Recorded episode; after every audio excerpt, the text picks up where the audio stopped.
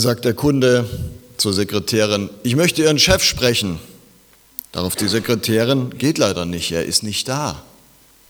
Aber ich habe ihn doch durchs Fenster gesehen. Die Sekretärin, ja, er sie auch.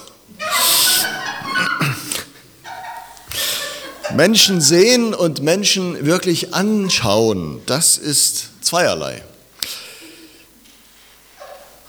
Regard moi, schau mich an, heißt es in einem Lied eines französischen Rappers.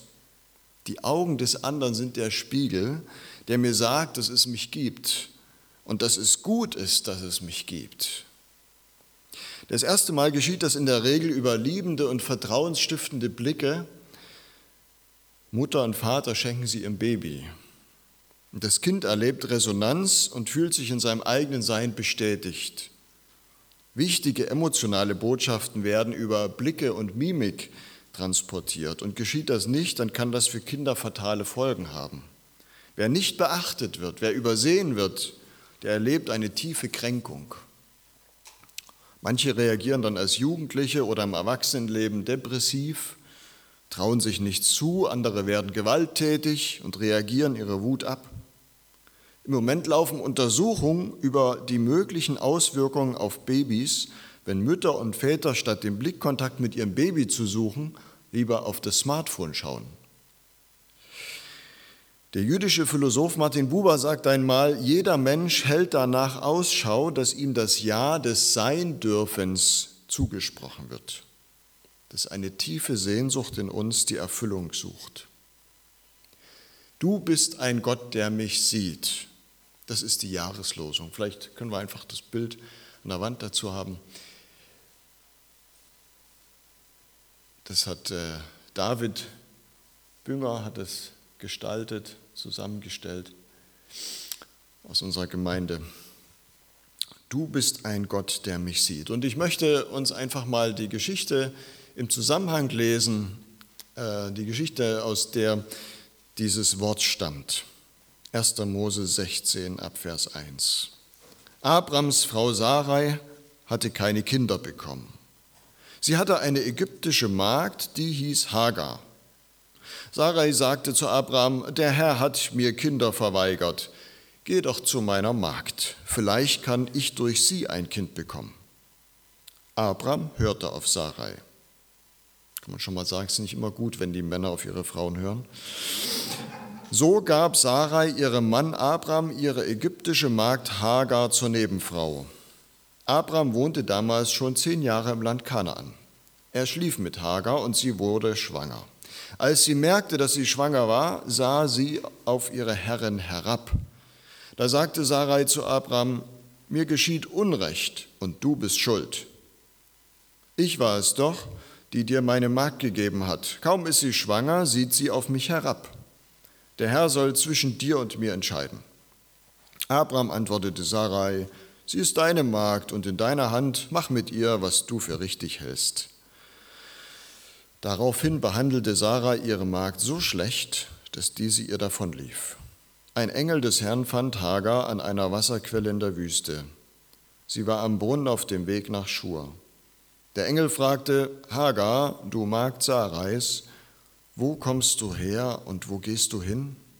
Sie antwortete, ich bin auf der Flucht vor meiner Herrin Sarai.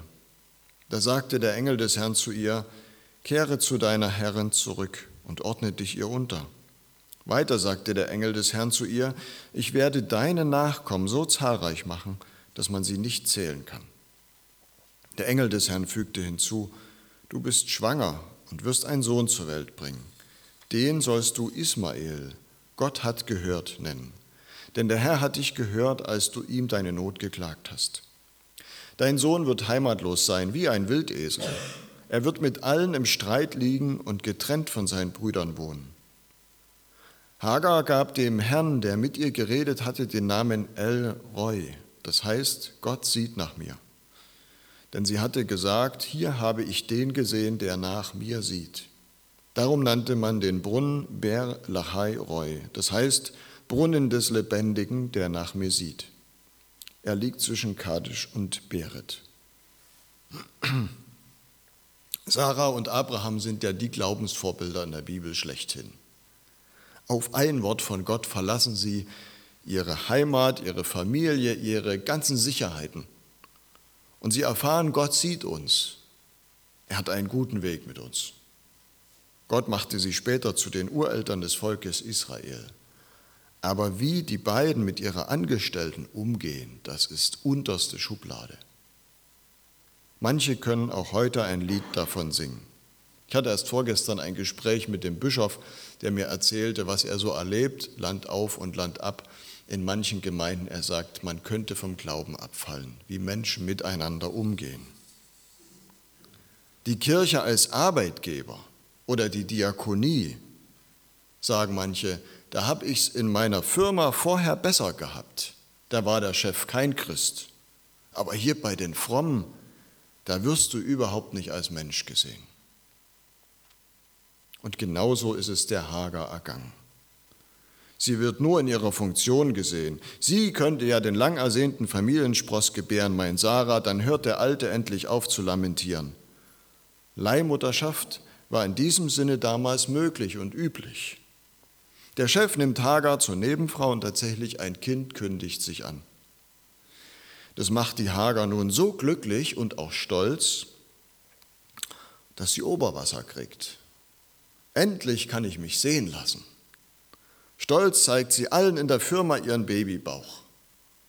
Da ist das Kind vom Chef drin. Sie postet sich in allen Posen auf Insta und zählt die Klicks. Auf ihre Chefin Sarah schaut sie aber inzwischen herab. Die wiederum rächt sich und lässt Hagar nun die schwersten Arbeiten machen, vielleicht sogar mit dem Hintergedanken, so könnte sie das Kind wieder verlieren.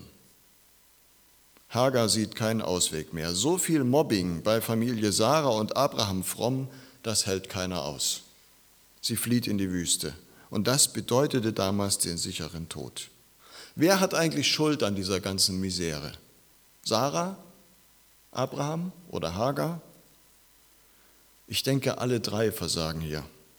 Abraham vertraut Gottes Zusagen nicht, dass Gott ihm einen Sohn schenken will. Er hilft selber nach mit der jungen Angestellten. Und nachher ist es ihm gleichgültig, was mit ihr geschieht, obwohl sie ja seine Nebenfrau ist offiziell und sie seinen Sohn in sich trägt. Und Sarai, das war ihr erster Name, bevor sie Sarah genannt wurde, ihr Name bedeutet meine Prinzessin. Und die ist tief gekränkt, als Hagar mit ihrem Babybauch Schaulaufen macht. Tja, wer von klein auf meine Prinzessin genannt wird, der erträgt es nur schwer, wenn man auf einmal nicht mehr die Nummer eins ist. Und Hagar, endlich mal von allen gesehen, kann mit ihrer neuen Stellung nicht gut umgehen. Alle haben ihren Anteil. Auch wir sind nicht nur Menschen, die übersehen werden, sondern zugleich Menschen, die auf andere herabsehen. Wir sehen es alle nicht richtig. Nur manche von uns sitzen halt am kürzeren Hebel und haben das Nachsehen, so wie die Hager. Aber Gott sucht sie und findet sie. Die Afrikaner haben ein Sprichwort, schwarze Ameise auf schwarzem Stein in dunkler Nacht. Gott sieht sie. Und Gott sieht erst recht diese rechtlose Frau. In Gestalt eines Engels fragt er sie, wo kommst du her und wo gehst du hin? Wo Hagar herkommt, das kann sie beschreiben, doch wie es weitergehen kann, da hat sie selbst keinen blassen Schimmer. Es gibt keinen Weg. Aber Gott zeigt ihr einen Weg.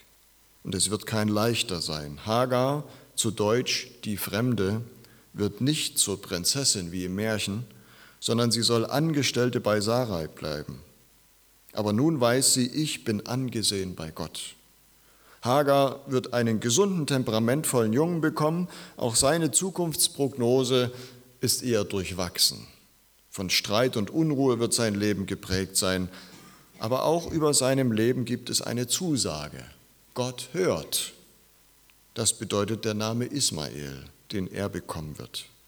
Gott hört mich, Gott sieht mich. Der Urgrund allen Seins fragt nach meinem Ergehen. Was für eine Bedeutung misst er mir zu? Ich, einfache, heimatlose, ausgenutzte, eitle und gedemütigte Frau. Gott ist mit mir und Gott ist mir gefolgt in die Wüste. Ich bin nicht allein, wie ich immer dachte. Gott sieht mich. Und zwar ganz anders, nicht so wie meine frommen Chefs, sondern mit echtem Interesse, ermutigend. Hagar nennt die Wasserquelle, an der sie ausruht, nun Brunnen des Lebendigen, der mich sieht. Von diesem Brunnen aus kann sie zurückgehen in ihre schwierige Situation. Und sie weiß, Gott sieht mich auch dort und er hat einen guten Weg mit mir. Das ist die Geschichte der Hagar, der Fremden. Und was ist deine Geschichte? Wo kommst du her? Vielleicht haben deine Eltern dir nie dieses Jahr des einfach Dasein-Dürfens geschenkt. Sie haben nur ihre Arbeit gesehen oder ihre eigenen Sorgen. Und dein Chef sieht deine Fähigkeiten und deine Fehler. Das ist sein Job. Deine Freundin sieht dich eher als Kummerkasten, aber sie sieht nicht, wie es dir eigentlich geht. Und wenn du dich selber anschaust, siehst du Versagen und Zweifel. Weil aber Gott uns sieht, sieht er auch unsere Not. Und er sucht und findet uns in der Wüste. Er findet uns an irgendwelchen Brunnen, die den Durst nach gesehen werden doch nicht stillen können. Über den menschgewordenen Gott, über Jesus heißt es, als er die Menschen sah, da jammerten sie ihn, denn sie waren verschmachtet und zerstreut. Ich sehe auch Menschen aber ich sehe sie immer zuerst nach ihrem Gebrauchswert. Da kommt eine junge Frau rein und ich denke, die könnten wir für den Kindergottesdienst gebrauchen. Einer spielt ein Instrument, das wäre ein toller Musiker. Die Menschen spüren das. Jesus sieht Leute, ich sehe Leute. Ich kann mich nicht wehren, wenn es an der Tür klingelt und ich öffne und ich sehe den Typen vor der Tür stehen. In Bruchteilen von Sekunden entscheidet sich jetzt, wird das Arbeit oder wird das Vergnügen? Wir sortieren sofort ein, sympathisch oder unsympathisch, Freund oder Feind. Wieso konnte Jesus die Menschen anders sehen? Jesus sieht durch die gespielte Eitelkeit, Jesus sieht durch die Masken der Selbstsicherheit, Jesus sieht durch die aufgesetzte intellektuelle Blase. Jesus sieht in seinem Gegenüber, was er selber von sich nicht weiß, nämlich dass Gott im Himmel sich seine Augen ausweint nach eben diesem Knallfrosch. Er ist das Objekt der Liebe Gottes. Ausgerechnet für ihn ist Christus am Kreuz gestorben. Nicht um seines Wertes für dich, sondern um seines Wertes an sich. Es ist nicht so wichtig, ob er dir sympathisch ist. Wenn also ein Typ vor dir steht, dann frage Gott, Vater, um dessen Willen? Und du kriegst die Antwort, ja, um seinetwillen. Und auf einmal vergisst du deine Urteile und Sympathie spielt nur noch eine zweite Rolle. Wenn wir uns das schenken lassen, Vater, schenk mir die Liebe, mit der du die Welt erlöst hast, dass ich Menschen sehe, wie du sie siehst, dann bist du bei den Menschen. Du zwingst niemand mehr ein Streitgespräch auf und du musst niemanden niederkämpfen. Du siehst in ihm den Bruder, die Schwester, ob er das nun schon weiß oder nicht. Genauso wie Blicke töten können, können Blicke auch heilen. Der Benediktinermönch Mauritius Wilde berichtet von einer jungen Frau mit einer schwierigen Kindheit und Jugend. Sie war sehr oft übersehen und nicht beachtet worden.